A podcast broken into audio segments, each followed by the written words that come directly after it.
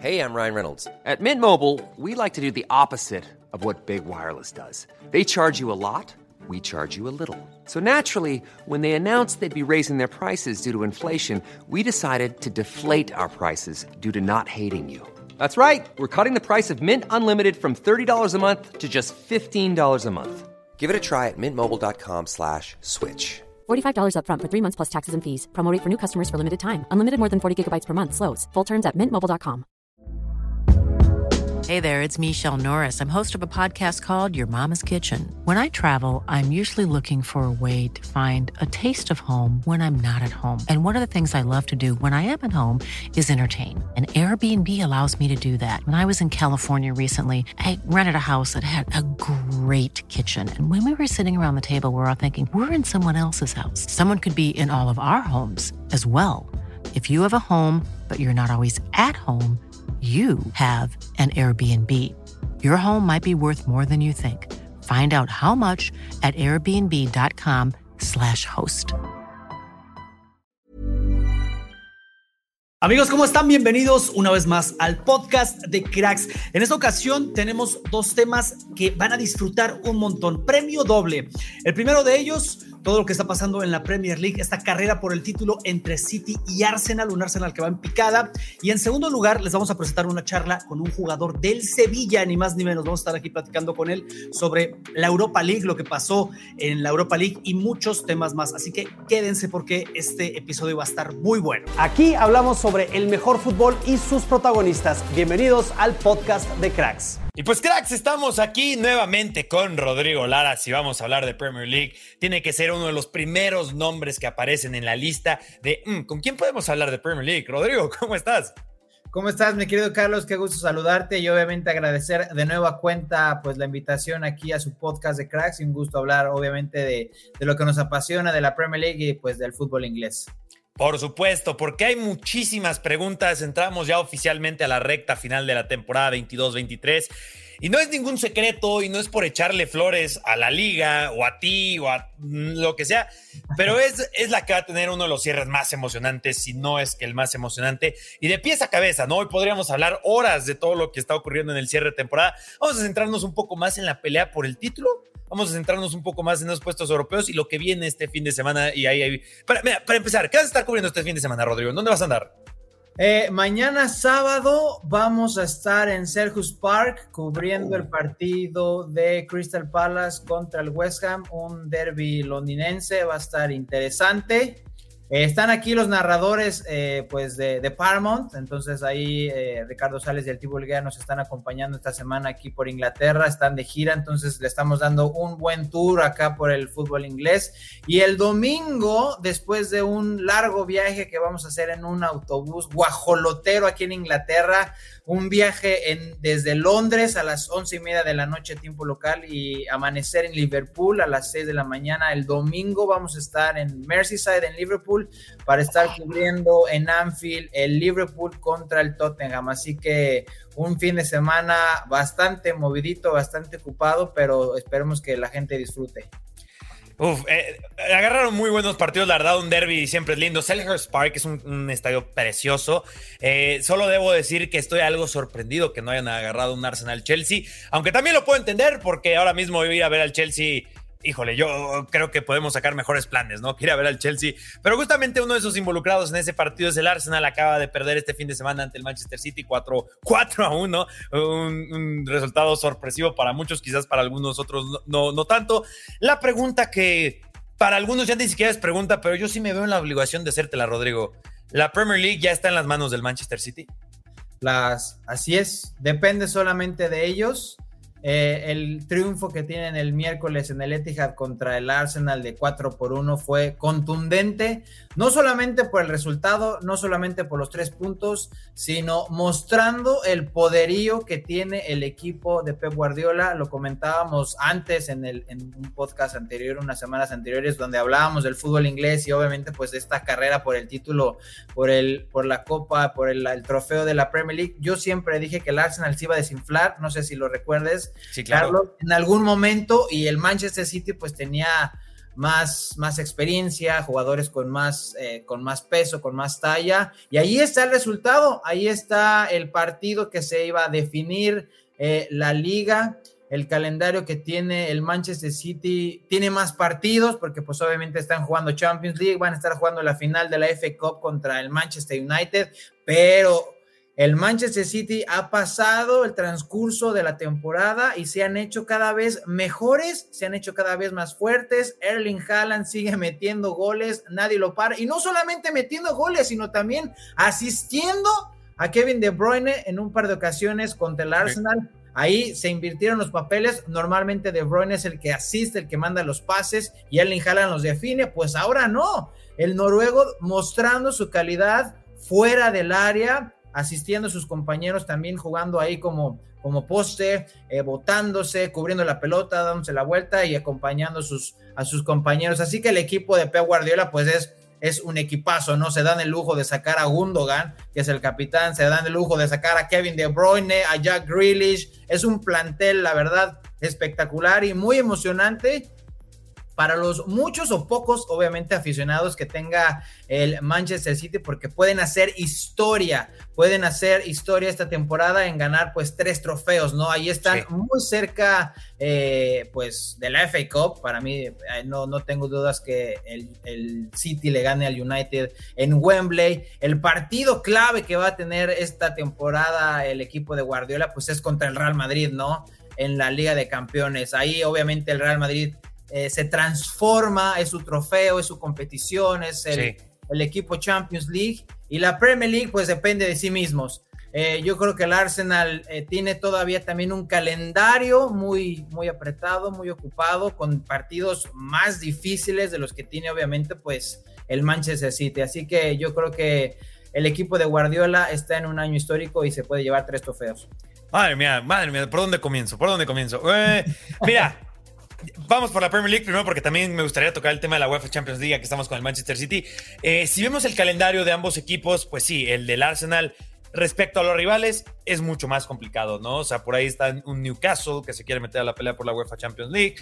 Es un, a diferencia de un Manchester City que quizás el rival más complicado sería el Brighton de Roberto de Servi, si hablamos de estilo y nivel de juego quizás también por ahí el Brentford y también ahí está el Chelsea, ¿no? Pero el Chelsea ahora mismo parece que el Chelsea dice eh, regalamos tres puntos, venga y fórmese, ¿no? Y se lleva sus tres puntos gratuitos, aunque Rodrigo recuerda y yo mantengo mi predicción hasta el final porque en ese mismo podcast yo les dije 21 de mayo, ahí se define la Premier League. Chelsea, Manchester City y por ahí el equipo que ahora mismo nadie da nada por ellos, eh, que da la verdad bastante pena ver jugar al Chelsea ahora mismo, es el clásico partido en donde podría sorprender al Manchester City, sacarle un empate, algo, el resultado que no necesita el City y que el Arsenal se recupere, ¿no? Porque creo que también este Arsenal se juntó, que es el peor Arsenal de la temporada después de seis meses fantásticos y está teniendo un mes malo y es el peor momento para tener el mes malo. Y en el cierre, ¿no? Justamente ahí creo que es donde se junta todo esto. Pero entonces, ganar un triplete para el Manchester City y ¿Eso crees que dejaría a duda a algunos o la discusión al menos se reduciría menos y podamos decir que el Manchester City es el mejor equipo del mundo, Rodrigo? Sí, ahí lo van a demostrar, lo van a demostrar. Si, si logran vencer a, yo creo que aquí el rival más duro que tienen de todos estos que has estado mencionando, pues es el Real Madrid, ¿no? De todas las competiciones, tienen al United en la FA Cup, tienen a, a, grandes equipos como el Chelsea, como el Brighton, que están jugando muy bien, el Everton, que pues está jugando. Bueno, el Chelsea, no tanto, ¿eh? el Chelsea. No, no, sí, el, Everton, pero no deja de ser un gran equipo y con un gran plantel el Chelsea, ¿no? Sí, sí, sí, claro, ahí sí. Pero el rival a vencer que tiene en las próximas semanas semanas es el Real Madrid. Ahí si el Manchester City logra vencer al equipo de Carleto Ancelotti, van a demostrar que es el mejor equipo del mundo, porque obviamente no, no, nos hagamos eh, muchas ilusiones del otro lado, la llave de las, de las otras semifinales de, de la Champions con los equipos italianos, con los equipos de Milán, pues no creo que pues le llegue a los talones a lo que está haciendo el Manchester City. Es una máquina de hacer goles, lo demostraron ahí contra el, contra el Barcelona y no solamente, digo, perdón, contra el Bayern Múnich en la Champions. Los, les pasaron por encima, sí, el Bayern Múnich, cambio de técnico, lo que quieran, los problemas que tengan de vestidor, pero no deja de ser el Bayern Múnich, el gigante de Alemania, con ese plantel eh, repleto de estrellas y lo que le hicieron al Arsenal, que es el equipo que mejor estaba jugando en la Premier League durante toda la campaña. El número uno que se ha estado desinflando contra Liverpool, contra el West Ham, contra el Southampton. Ahora se van y se meten a la cueva del lobo en el Etihad contra el Manchester City y ahí se vieron las grandes fallas. Obviamente tienen jugadores lesionados como Saliba en la defensa central que, que pues, pues ha sido un jugador muy importante, ¿no? Pero no es solamente eh, Saliba el problema del Arsenal, sino es la falta de experiencia. Tienen jugadores muy buenos, muy jóvenes, como el caso de Bukayo Saka. Es uno de los equipos más jóvenes. Gabriel Jesús es uno de los planteles más jóvenes. Odegar, que es el capitán, tiene tan solo 24 años. Entonces, pues, no se le puede pedir eh, pues muchísimo al equipo del Arsenal. Y ahí se vio pues la gran diferencia de lo que hoy en día es el Manchester City. Oye, intentando explicar, porque lo acabas de decir muy bien, el Manchester City viene de pasarle por encima al Bayern Múnich, viene de pasarle por encima al Arsenal, intentando explicar esto e inclusive previendo, porque si a mí me, me dijeras ahora mismo, va estrictamente en lo que pasa dentro del terreno de juego, el Manchester City le va a pasar por encima del Real Madrid, yo te compro ese comentario ahora mismo, Rodrigo. No sé si tú también lo comprarías. Y tú lo dijiste. A ver, el Real Madrid es otro en el Champions League. Creo que todos los que estamos escuchando este podcast lo sabemos, lo entendemos. A algunos les gusta, a algunos otros no les gusta, pero es algo que se ha demostrado en los últimos años, ¿no? Pero si hablamos de lo estrictamente futbolístico, este Manchester City es una demoledora de equipos, es una pisanadora. ¿Y cuál crees tú que es la clave para todo esto? ¿Por dónde pasa esta evolución tan bestia del equipo de pieza a cabeza? Primero que nada, pues los años que ha tenido Guardiola, ¿no? La continuidad que ha tenido ya trabajando muchos años en la Premier League, conoce perfectamente ya cómo son las logísticas, cómo se mueve eh, la Premier League semana a semana, en la Champions League, pues todavía, pues ahí tiene ese último paso eh, que dar estuvo muy cerca en la final eh, de Porto contra el Chelsea, pero pues su columna vertebral se ha mantenido más o menos igual con Kyle Walker en la defensa, con De Bruyne en el medio del campo, con Gundogan también, con Kevin De Bruyne, pero los futbolistas que ha traído se han adaptado muy bien. Ahí el ojo de captación de, de jugadores, de refuerzos que han incorporado al equipo, pues ha sido bastante bueno. El caso de Rodri, la verdad que es un futbolista pues todo terreno, muy bien lo hace en el medio del campo, inclusive a veces puede de jugar eh, de defensa central y hasta hace golazos impresionantes el otro día pegándole con su pierna no buena con la izquierda, metió un gol extraordinario y pues la banca que tienen, o sea, eh, recordar los nombres que jugaron eh, contra el Arsenal, en el banquillo los que tienen a Julián Álvarez, campeón del mundo, el mejor número 9 de Sudamérica lo fichó el Manchester City. El mejor número 9 de Europa, Erling Haaland, lo tiene el Manchester City. Y luego tienes a futbolistas como Mares, que son creativos, son unos cracks, que te hacen la diferencia. Phil Foden en la banca. O sea, es increíble la baraja que tiene Guardiola en su plantel y obviamente pues si hablamos de posiciones por posiciones, pues está muy equilibrado el equipo de Guardiola. Ederson, un gran arquero, te juega muy bien con Su distribución durante el, terreno de juego es extraordinaria. Rubén Díaz, para mí, uno de los mejores zagueros centrales eh, del mundo. Y a, lo mejor no hablamos muchas veces de lo que es Akenji, pero también muy bueno, muy sólido cumple con su labor eh, y obviamente Kyle Walker también que viene de lesionarse y juega un partidazo contra el Arsenal, así que tiene un gran plan de y que hablar obviamente pues de lo que es Bernardo Silva, es espectacular, para mí uno de mis jugadores favoritos, Bernardo Silva, la manera en que mueve la pelota, la zurda que tiene, yo lo comparo muchas veces al estilo que tenía Diego Armando Maradona, ¿eh? siempre lo, lo, lo dicho, lo digo, a lo mejor no ha ganado todo lo que significa Maradona, pero su estilo, la cadencia que tiene, la gambeta que tiene con esa pierna izquierda, cómo asiste, cómo mete goles también, es muy importante. Así que el plantel que tiene Guardiola, pues es simplemente monstruoso, espectacular. Eh, nos falta adjetivos, eh, obviamente, para describir la calidad que tiene Guardiola en su plantel y pues la gran, eh, el, gran ojo que tiene para traer grandes jugadores a su equipo. Oye, yo quiero añadir a lo que has comentado. Primero, creo que te pasó el síndrome que nos pasa a todos los que nos gusta hablar de fútbol y hablamos de este Manchester City, Rodrigo, que cuando hablas del Manchester City hablas de un jugador y dices, a ver, espera, pero tengo que hablar de este otro porque también es buenísimo, ¿no? O sea, parece que le estoy faltando el respeto si no lo menciono. O sea, porque, por ejemplo, yo te diría, ¿sabes? A mí también que me gusta mucho esta temporada, y a Kanji fue uno de esos nombres, esos jugadores que tiene el Manchester City, que para muchos es como, ¿qué hacen el Manchester City? ¿No? John Stones, que muchos decían, ¿qué es que hace John Stones en el Manchester City? Y ahora mismo es uno de los mejores defensores de la temporada. Jack Grealish, todos se burlaban de él la temporada pasada. 117 millones de euros tirados a la basura, qué inflado, qué sobrevalorado y ahora mismo es uno de los jugadores más importantes del Manchester City, el cómo lo adaptó, el cómo, nuevamente, mérito a Guardiola, mérito a sus jugadores, mérito al talento, mérito al equipo de captación, mérito a toda una estructura y, dirección deportiva que tiene el Manchester City, que creo que por eso están por aquí ahora mismo. Y y Guardiola, además, eh, eh, la plasticidad táctica que ha mostrado, ¿no? Cómo juega distinto con el Bayern Múnich, presenta distintos jugadores. Diablos, hasta ha jugado sin laterales, ¿no? que eh, esto que ha. Oye, ¿cómo manejó el tema? Yo cancelo, ¿no? También qué importante ha sido también el cómo maneja las situaciones de extra cancha. es que si nos. Si, si, seguimos con el Manchester City, Rodrigo, nos vamos a sentar aquí todo el resto del podcast. Y creo que nos queda claro que si es, hablamos de lo estrictamente futbolístico, es ahora mismo el mejor equipo del mundo y si no crees que es el mejor equipo del mundo, al menos tiene que estar en esa discusión. Tocando un poco el tema del Arsenal, eh, la pregunta que todos se hacen y los aficionados del Arsenal que escuchan esto sé que no les va a gustar el término, pero es el que más está utilizando en redes sociales. Pecheada, Rodrigo. ¿Esa es una, es una pecheada del Arsenal? ¿Tú lo ves como un... pierde la liga, el, eh, pierde la Premier League el Arsenal más que gana la liga el Manchester City? Yo no lo llamaría de esa manera. Aquí en Inglaterra eh, se le dice el bottling, que es obviamente el término, que estás mencionando. Que, el bottle job. Sí, que se les está escapando eh, la liga.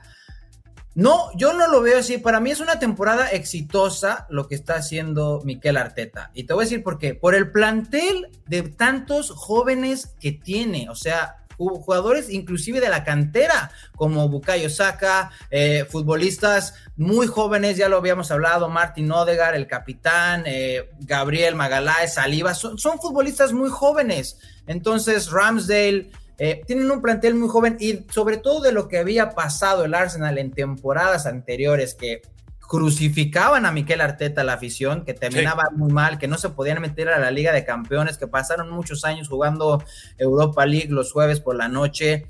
Eh, el, para mí ha sido una gran temporada, eh, la de Miquel Arteta, extraordinaria, él siempre dijo, Miquel Arteta siempre dijo, tenemos que prepararnos para competirle al Manchester City y al Liverpool. Ahí, el Liverpool y el Manchester City siempre pusieron la vara muy alto en los últimos años, siempre era la liga entre ellos dos. El Arsenal compitió este año, lo hizo de manera extraordinaria. Entonces, yo lo veo muy bien. Eh, si yo fuera aficionado del Arsenal, sí estaría decepcionado porque pues estamos muy cerca, ¿no? Muy cerca de saborear la gloria, pero pues no les alcanzó partidos importantes pues los empataron estos últimos partidos. No le pueden ganar a Liverpool en Anfield, no le pueden ganar al Manchester City. Arteta, desde que llegó al mando del Arsenal, no le puede ganar al Manchester City. No sabe cómo. Entonces, además de que pasó muchos años eh, con Pep Guardiola ahí en el plantel y conoce mejor que nadie lo que es el Manchester City, Arteta no le puede ganar. Entonces, pues ahí, desafortunadamente, todavía le falta esa ese extra. ¿Y qué es lo que le falta? Pues jugadores con más experiencia, jugadores con más peso, que es lo que tiene el Manchester City. Entonces, pues ahí se les escapó la liga a estos grandes jugadores muy jóvenes del Arsenal y por eso ahí es la diferencia entre el City y el Arsenal esta temporada. Oye, estoy de acuerdo con lo que está diciendo y, eso me hace la conexión perfecta al otro que quería hablar contigo. No sé si estés de acuerdo conmigo, Rodrigo, pero creo que el Arsenal esta temporada se pone al peldaño de Liverpool uno podría argumentar que Liverpool retrocedió. Yo no. Yo, yo diría que se estancó y una muestra de que hubo una planeación de la plantilla incorrecta, pero aún siendo una mala temporada está peleando puestos europeos. O sea, eso es, eso es lo que ya es el Liverpool hoy en día con Jurgen Klopp y, y el trabajo que ha hecho estos últimos ocho años. Pero el Arsenal yo creo que este año cerró al menos esa brecha a un nivel de, ok, puedo competir contigo Liverpool. A partir de la siguiente temporada no va a ser una pelea de dos equipos por la liga, va a ser quizás de tres o si me permites ahí complementar esto que te quería añadir, o hasta de cinco en el que tendríamos que hablar del Manchester United de Eric Ten Hag y quizás más interesante aún el Newcastle de Eddie Howe que volvería a la UEFA Champions League después de 20 años, Rodrigo. ¿Cómo ves este Newcastle? No, la verdad que es muy hermoso eh, la Premier League, todos esos equipos, toda esa baraja, todo ese menú eh, de, de grandes planteles, de grandes estadios históricos, de clubes, pues obviamente pues que nos hacen vibrar y tener a un equipo como el Newcastle de nueva cuenta ahí peleando puestos de Europa y en lo más alto es un equipo que se merece eso. Tienen una gran afición, tienen un gran estadio, siempre el ambiente en St. James Park es sensacional, tienen un pedigrí de ser uno de los clubes pues más grandes de Inglaterra y lo están haciendo bien. La gente ha criticado que a lo mejor llegaron estos inversionistas árabes y que le metieron muchísimo dinero, pero no es así. Si tú, si tú ves el plantel, tiene nombres pues muy, muy... Eh, muy sencillos. Trajeron nombres como Kieran Trippier, que esa fue como su contratación estelar, ¿no? Un lateral derecho de la selección inglesa que había estado por el Tottenham y por el Atlético de Madrid, pero pues es uno de los fichajes estelares y hasta ahí, ¿eh?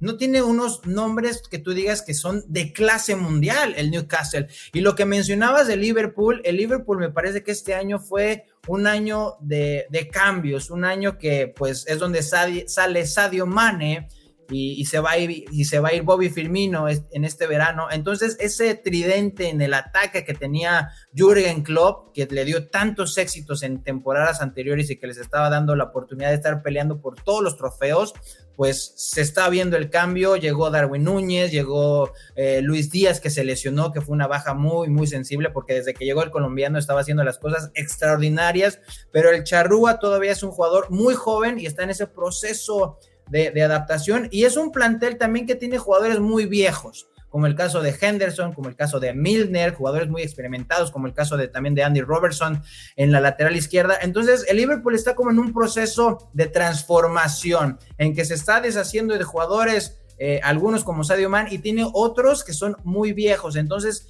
el Liverpool va a tener que refrescar su plantel si es que quiere otra vez competirle de tú por tú al Manchester City. Entonces yo creo que Liverpool está cerrando esa, está cerrando la temporada de una manera decente a lo que estaba viviendo. Eh. I'm Sandra, and I'm just the professional your small business was looking for. But you didn't hire me because you didn't use LinkedIn jobs. LinkedIn has professionals you can't find anywhere else, including those who aren't actively looking for a new job, but might be open to the perfect role, like me. In a given month, over 70% of LinkedIn users don't visit other leading job sites. So if you're not looking on LinkedIn, you'll miss out on great candidates like Sandra. Start hiring professionals like a professional. Post your free job on linkedin.com/people today. Here's a cool fact. A crocodile can't stick out its tongue. Another cool fact, you can get short-term health insurance for a month or just under a year in some states. United Healthcare short term insurance plans are designed for people who are between jobs, coming off their parents' plan, or turning a side hustle into a full time gig.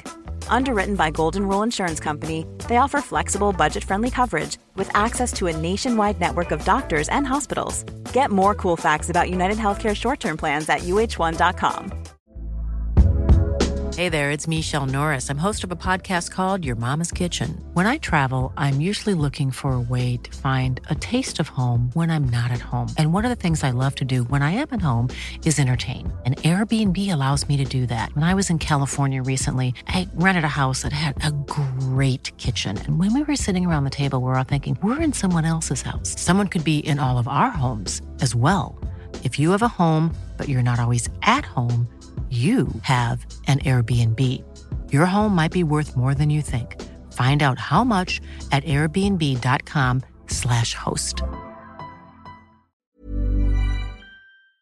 Durante toda la temporada, que no fue el, el, mejor año, pero está ahí porque es el Liverpool, porque nos tiene acostumbrados a que Liverpool tiene que jugar el fútbol de Europa. A lo mejor no la Champions, pero se va a meter ahí a la Europa League, que lo, que lo hizo también con Gerard, pero el Liverpool pues está en ese, en ese proceso.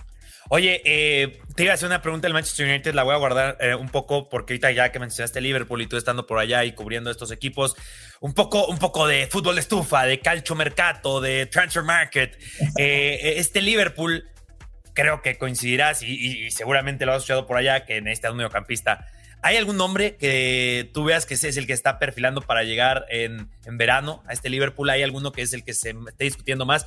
Además de Jude Bellingham, ¿no? Porque Jude Bellingham creo que es la respuesta evidente, pero también es la, respuesta complicada, ¿no? Porque parece que el Real Madrid también está en la conversación e inclusive hace casi dos semanas, tres semanas salía el reporte de que ya no iban a intentar ofertar por él. ¿Tú qué has escuchado de este tema?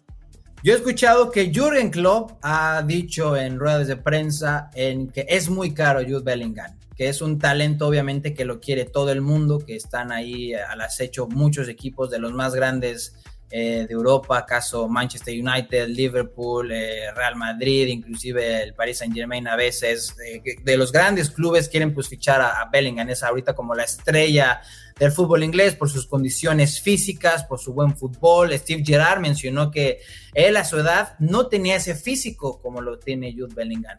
y Jurgen Klopp dijo que, que era muy caro que era muy caro y que era imposible traer a un, a un Ferrari de ese precio a, Liverpool. Entonces, pero nada, nada es oficial, ¿sabes? O sea, puede llegar el verano y a lo mejor el equipo de Liverpool igual y hasta cambia de dueños, todavía no se sabe, todavía eso no pasa. Pero, pero pues nada, todo es posible en el fútbol. Entonces, por ahí nos sorprenden en que el Liverpool fiche a, a Bellingham. Yo lo veo muy difícil, yo lo veo muy complicado, ya lo dijo Klopp que, es muy, muy caro, entonces, eh, pero sí es un jugador que pues se lo pelean muchísimos grandes equipos. Oye, y última pregunta ya para dejarte ahorita que ya mencionaste posible cambio de dueños en el Liverpool. Mientras estamos conversando, se presentaron las, parece, últimas ofertas, tanto de Sheikh, eh, Sheikh Yassim, creo que se pronuncia, eh, desde Qatar, por supuesto, y Sir Jim Radcliffe por el Manchester United. ¿Tú qué sabes con esta situación? Pues ahí el tema, el tema de los dueños del Manchester United, había muchos catarís, eh, pues ahí poniendo, poniendo, queriendo poner dinero. Entonces están en ese tema de negociaciones en, eh, que quieren, obviamente, pues el equipo, los dueños, los Glazers, esta familia de Estados Unidos, pues que quiere muchísimo dinero, ¿no? Todos sabemos lo que significa la marca Manchester United. El club como institución es la más, más cara del mundo, de la historia. Es un equipo que tiene unas décadas de estar manejando su mercadotecnia y sus finanzas a, la vanguardia más alta en, el fútbol mundial.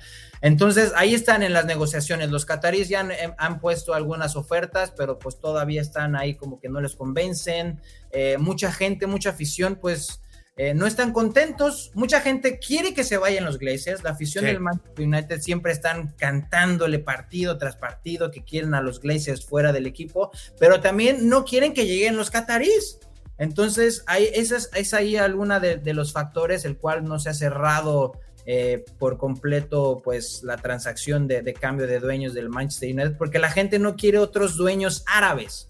Ellos no quieren ver eh, dueños que tengan como lo es el Manchester City o como es este, otros equipos que tienen eh, eh, personas que son muy influyentes del mundo árabe.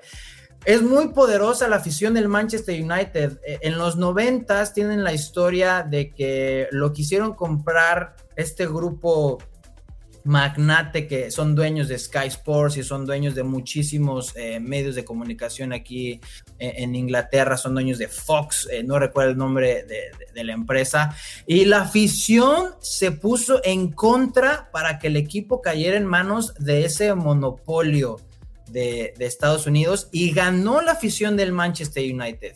Entonces, años después, pues ya llegaron los gringos y pues no pudieron hacer mucho de más, pero la afición pesa muchísimo en, el United y es por eso una, es una de las razones del cual no se ha podido cerrar ese, ese trato con los árabes. Eh, que eh, tengo entendido que es una oferta de cerca de 5 mil millones de libras esterlinas y es por la totalidad del club. Y como bien mencionaste, y lo que seguramente a muchos aficionados del Manchester United no les gustará, es que Sir Jim Radcliffe e Ineos, que para que la gente lo sepa son los dueños del Niza en Francia, eh, él habría presentado una estructura en la que tanto Avram como Joe Glazer, que son algunos de los hermanos Glazers, se quedarían en el equipo y es ahí en donde creo que los aficionados del Manchester United están como que, wow, wow, wow, wow. Espérame, si, si una opción es Qatar o la otra opción es que se queden los Glazers, híjole, le vendo mi, mi alma, ¿no? A, a, Qatar, o al menos lo que se está manejando en redes sociales. Pues vas a tener mucho que ver por allá, ¿eh, mi Rodrigo? Porque el cierre de temporada en la Premier League no solo será la pelea por el título, no solo serán las posibles ventas de los equipos, no solo será la pelea por el no descenso, no solo será la pelea por los puestos de Europa League, será seguramente el mejor de fútbol que, el, mejor fútbol del mundo que pues nos los traes semana a semana ahí con Paramount Plus. Em, oye, ese viaje que te vas a echar Madre, mía, este ¿es, ¿es, de los viajes más complicados que has tenido esta temporada, ¿podrías decir eso?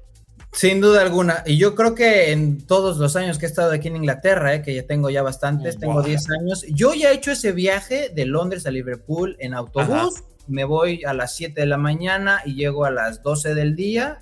Está bien, pero después de haber dormido, pues tranquilo, ¿no? En y ahora sin dormir. Pero ahora va a ser un viaje de noche. Y los autobuses aquí eh, es de esas compañías, de esos viajes, eh, pues son muy incómodos. No son como los autobuses que tenemos en México, por ejemplo, que son ultra cómodos, que son de dos Tú estiras las piernas, lo haces una cama, que son fabulosos los autobuses que tenemos de, eh, en, México para hacer distancias largas. No, aquí en, aquí en Inglaterra son muy incómodos, son muy pequeños. Entonces, a ver cómo nos va. México 1, Inglaterra 0, Rodrigo. Pero pues bueno. Ahí lo tienes, te dejamos justamente para que descanses, que te espera un fin de semana complicado. Muchísimas gracias por acompañarnos acá en Cracks para charlar de la Premier League, de lo que será un cierre fantástico. Ojalá para el cierre de la temporada también te tengamos de vuelta para hablar eh, de algunas sorpresas, excepciones de la temporada, a lo mejor lo peor. La invitación está extendida y por ahí, por supuesto, te estaremos contactando y ojalá eh, que la gente de Cracks te haya disfrutado muchísimo, Rodrigo. Muchísimas gracias, mi querido Carlos, a toda la gente de Cracks. Eh, pues cuando quieran, aquí estamos siempre muy felices, pues hablar de, lo que más nos apasiona, que es el fútbol inglés. Un fuerte abrazo a todos y gracias por la invitación.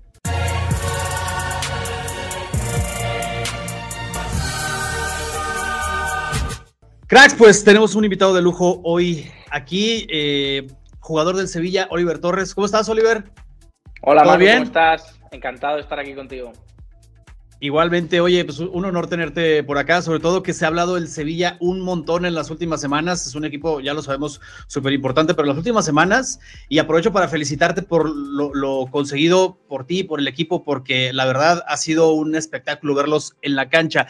Y por cierto, dentro de muy poco vamos a verlos, pero ahora acá en Guadalajara van a estar en, México de gira en, el, la Liga Summer Tour. Platícanos un, poquito de eso, Oliver. ¿A qué se debe el honor de tenerte por acá?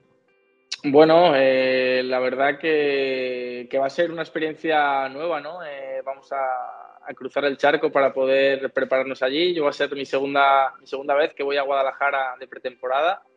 Así que tengo muchísima ilusión, muchísimas ganas de, ver a la gente de México que siempre, que siempre nos trata increíble, que hay mucho apoyo del público mexicano. Eh, he estado con muchos compañeros mexicanos y la verdad que, toda la afición se vuelca con ellos, así que ojalá que, nos den mucho cariño en, Guadalajara y que, y que sea un gran espectáculo. Ten por seguro que sí, te, vas a sentir muy bien, te vas a hacer sentir como en casa. Además, algo, algo especial y, también para la gente que no lo sabe, se va a jugar no cualquier partido, sino el derby de Sevilla. Aquí en el Estadio Akron, la casa de Chivas, vamos a tener el Sevilla contra Betis. Y mucha gente debe pensar, que va a ser un partidazo a pesar de ser un, partido amistoso, a pesar de que se juegan otras tierras. Estos dos equipos enfrentándose garantizan el espectáculo sí o sí, ¿sí o no? Sí o sí, va a ser un partido de preparación, pero al final un Sevilla Betis siempre tiene mucho que decir, ¿no? Eh, toda nuestra gente va a estar viéndolo desde aquí, desde Sevilla, y, y va a ser un partido donde se van a ver los nuevos proyectos de cada equipo y entonces va a ser importante empezar con buen pie y creo que un partido de esa magnitud, eh, haberlo llevado a México, pues eh, la verdad que contento porque van a poder sentir lo que es el derby, no, no con la afición que se quedará en España, pero sí con los jugadores, esa tensión que hay entre los jugadores y, estoy seguro que van a ver un gran partido. Es que claro, los, clásicos en, donde se jueguen son, son clásicos, son partidazos y aquí lo vamos a vivir y seguramente la gente se va a dar cuenta. Va a ser el 2 de agosto aquí en el Estadio Akron y luego el, eh, van a, San Francisco, ¿verdad? También. También vamos a San Francisco, donde allí nos enfrentamos al Atlético de Madrid, que también va a ser un gran partido. Eh, la verdad que, estas preparaciones fuera de, España son, buenas para, expandir la marca, que, es importante, ¿no? Para seguir creciendo y para, bueno, llevar un poco también el nivel que hay en la liga a, a México, a Estados Unidos, que son que son países donde, donde se ve mucho fútbol, donde se respira fútbol por las calles y que, que ojalá pues le demos a, esa gente un, gran espectáculo. Seguramente así será y ya saben a la gente invitarla para que esté pendiente de las redes sociales de, la Liga, del Sevilla, del Betis, de los equipos que van a participar en este La Liga Summer Tour, que va a estar buenísimo, recomendado ampliamente. Oliver, si te parece, platicamos brevemente de lo que decíamos al principio, el Sevilla llamando la atención del mundo otra vez por los grandes partidos que está haciendo. Primero, en, el tema local, en la liga, ¿cómo vinieron de atrás? Se metieron ahí en, problemas y, finalmente hubo cambio de técnico y logran revertir todo esto, ¿no? ¿Cómo se vive desde dentro estos momentos de, tensión? Bueno, pues son momentos muy difíciles, eh, donde hay días muy duros, eh, donde nos hemos encontrado en situaciones donde era impensable que pudiéramos llegar a estar, ¿no? Por, eh, el nivel del equipo, por el nivel de la plantilla, por todo. Pero bueno, creo que si algo tiene el Sevilla, como dice Zulema, es que nunca se rinde. Eh, creo que, los jugadores nos hemos unido eh, más aún en, la peor situación y, nos encontramos pues ahora eh, un poco más tranquilos y, con un final de temporada ilusionante para nosotros. intentaremos llegar lo más arriba posible en liga, que es lo que merece este gran club. Personalmente, Oliver, para ti fue aún más complicado adaptarte a un nuevo sistema, se hablaba mucho de, tu posición dentro del terreno de juego y, finalmente eh, se logra, ¿no? O sea, eh, eh, conectas bien, estás ahí con minutos, estás fuerte. ¿Cómo, ¿Cómo lo viviste tú personalmente? Hombre, complicado, ¿no? Cuando hay tanto cambio es complicado, vienen entrenadores nuevos, sistemas nuevos, estoy en una plantilla con 25 jugadores que son de máximo nivel, eh, entonces, intentar adaptarse, tener minutos no es fácil. Eh, es verdad que trabajamos todos súper bien y yo en lo personal, pues este año estoy contento, estoy participando mucho. Eh, dentro de que ha sido un año muy difícil, estoy intentando pues que sea también un año de aprendizaje a todos los niveles, tanto a nivel personal como también a nivel de, fútbol, de, de, las situaciones negativas, intentar transformarlas en positivas y lo que, lo que te he dicho, ha habido cambio de entrenadores intentar pues, aprender de todos para, para ser mejor jugador, ser mi mejor versión e intentar aportar cuando toque. Siempre he dicho que, que bueno, que quiero jugar todos los minutos, pero que para mí eh, apoyar al equipo, eh, juegue, no juegue, esté en el banquillo, no esté, para mí es lo primordial y es la base del éxito de, de todos los equipos y se está logrando. Y hablando de no rendirse, se vivió un, partido bien complicado en, Old Trafford, en, la Europa League. Iban abajo en el marcador y al final un empate cardíaco. Tú estabas ahí dentro del campo. ¿Cómo se vive este momento de que estás en un escenario tan imponente contra un equipo tan legendario como es el United? Vas abajo en el marcador ¿Cómo, cómo, cómo lo vives? ¿Cuál es el proceso mental de decir, no nos vamos a rendir? ¿Cómo es que no te pega el desánimo en un, en un momento así? Sí, no es fácil, no es fácil. O sea, creo que lo primero es saber la realidad. O sea, la realidad es que vas a ir al campo del Manchester United, te van a apretar mucho y va a ser muy complicado. Eh, a partir de ahí, pues eh, darle tranquilidad y saber que tú vas a tener tus momentos y vas a aprovecharlo. Eh, nos pusimos 2-0 y luego la inercia del partido se, estaba decantando para nosotros y cuando nos pusimos 2-1, yo no sé, pero yo sentí que ellos tenían miedo y, pasaron cosas. Eh, nos fuimos 2-2 y con la ilusión, pues imagínate, y, luego el jueves siguiente en casa con nuestra gente ya estaba, estaba predestinado que teníamos que llegar a las semifinales y, la verdad creo que se lo merece el equipo, se lo merece la gente y, y que ojalá pues sea el camino de algo bueno una locura el, partido de vuelta en casa, arrasando y consiguiendo este pase a la, semifinal. Te, pregunto, eh, personalmente, internamente en, el vestidor del Sevilla, ¿qué se dice? Se, hace esa comparación que mucha gente pensaba, es que el Sevilla es como el Real Madrid en la Champions y los, los números y los títulos lo dicen. ¿Se habla, ¿Se habla de esto en el vestuario? Bueno, en el vestuario los compañeros no. Sí que es verdad que, la afición, la gente que trabaja en el club, sí que, sí que lo siente así, ¿no? Porque ha vivido muchas Europa League, eh, han vivido muchas eliminatorias, eh, se han vivido eliminatorias épicas, entonces es como que, hay pues eh, algo en torno a esta competición que, al Sevilla pues le, viene bien. No sabemos el secreto, nadie lo sabe, pero seguramente que sea el secreto y, ojalá pues que, podamos seguir con, esa senda de victorias porque en un año tan, tan complicado conseguir un, título como, como, este sería algo mágico eh, y merecido porque sobre todo la afición que en los peores momentos ha estado, ha estado apoyando, pues se merece un gran momento como ese.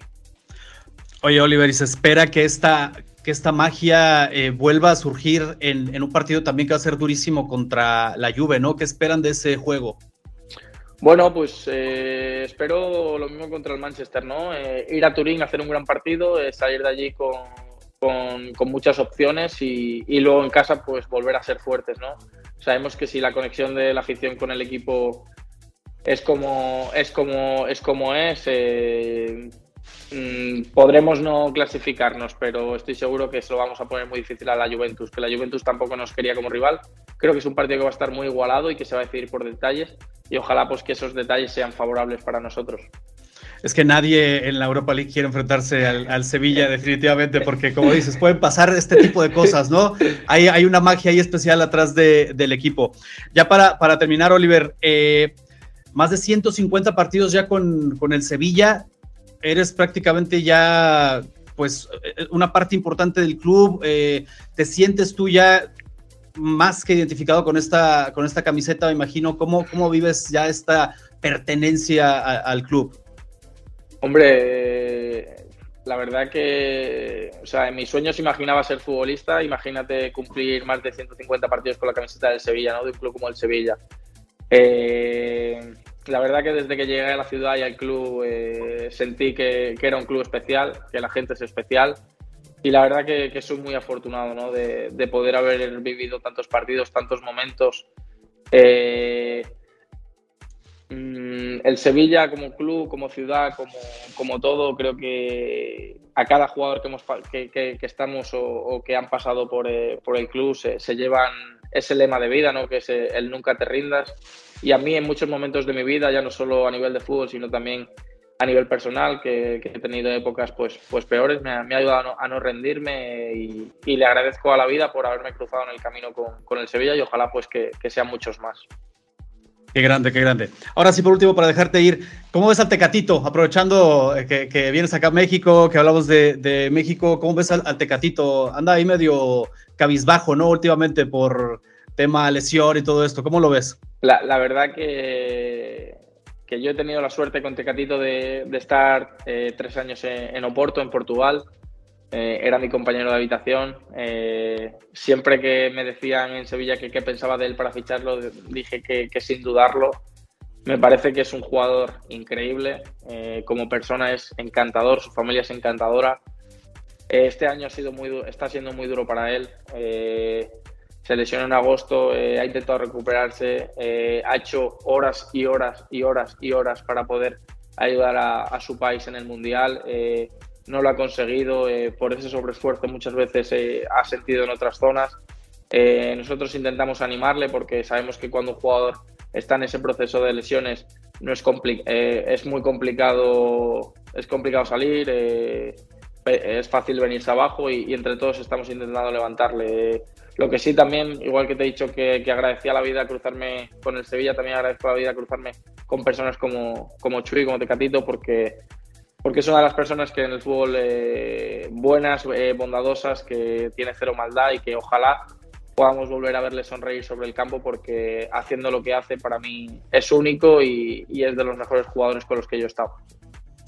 Excelente, esperemos que sí. Pues Oliver, muchísimas gracias por, por este tiempo. Te esperamos acá en Guadalajara, esperamos que sea un gran espectáculo, seguramente así lo será. Y, y gracias de nuevo por este tiempo. Mucha suerte en todo lo que venga. Gracias a ti, Manu. Un abrazo para todos. Pues ahí lo tienen, cracks. Tuvimos una edición de lujo del podcast de cracks. Oliver Torres. Hablamos de lo mejor del cierre de la Premier League con Rodrigo Lara. Y pues nada, a mí solo me queda agradecerles. Ya saben que puedes escuchar este podcast de cracks a través de YouTube o en las plataformas de streaming para poder escucharlo, por supuesto, ahí en formato de podcast. Y también eh, que cada semana estamos subiendo contenido nuevo por acá del podcast. Y nos encantaría leerte en la sección de comentarios, además de qué te pareció esta edición. Si te gustaría que tratáramos algún otro tema en específico, si quisieras ver algún invitado pasarse por acá. Mientras más personas estén comentando y participando por acá, por supuesto que estaremos ahí atentos a esos comentarios, ahí haciendo lo mejor que podamos para traer a esos invitados y esos temas. Los estamos leyendo, por supuesto, en estos videos del podcast, en todo el noticiero y todos los contenidos que hacemos a través de las diversas redes sociales de Cracks. Yo soy Carlos Reynoso y en nombre de Manu me despido de ustedes. Espero que lo hayan disfrutado muchísimo. Nos veremos en la siguiente edición y cada día, por supuesto, en el noticiero.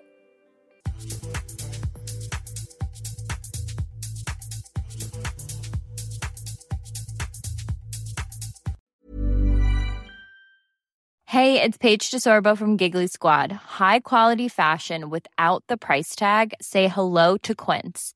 I'm snagging high-end essentials like cozy cashmere sweaters, sleek leather jackets, fine jewelry, and so much more. With Quince being 50 to 80% less than similar brands. And they partner with factories that prioritize safe, ethical, and responsible manufacturing. I love that. Luxury quality within reach. Go to quince.com slash style to get free shipping and 365 day returns on your next order. Quince.com slash style.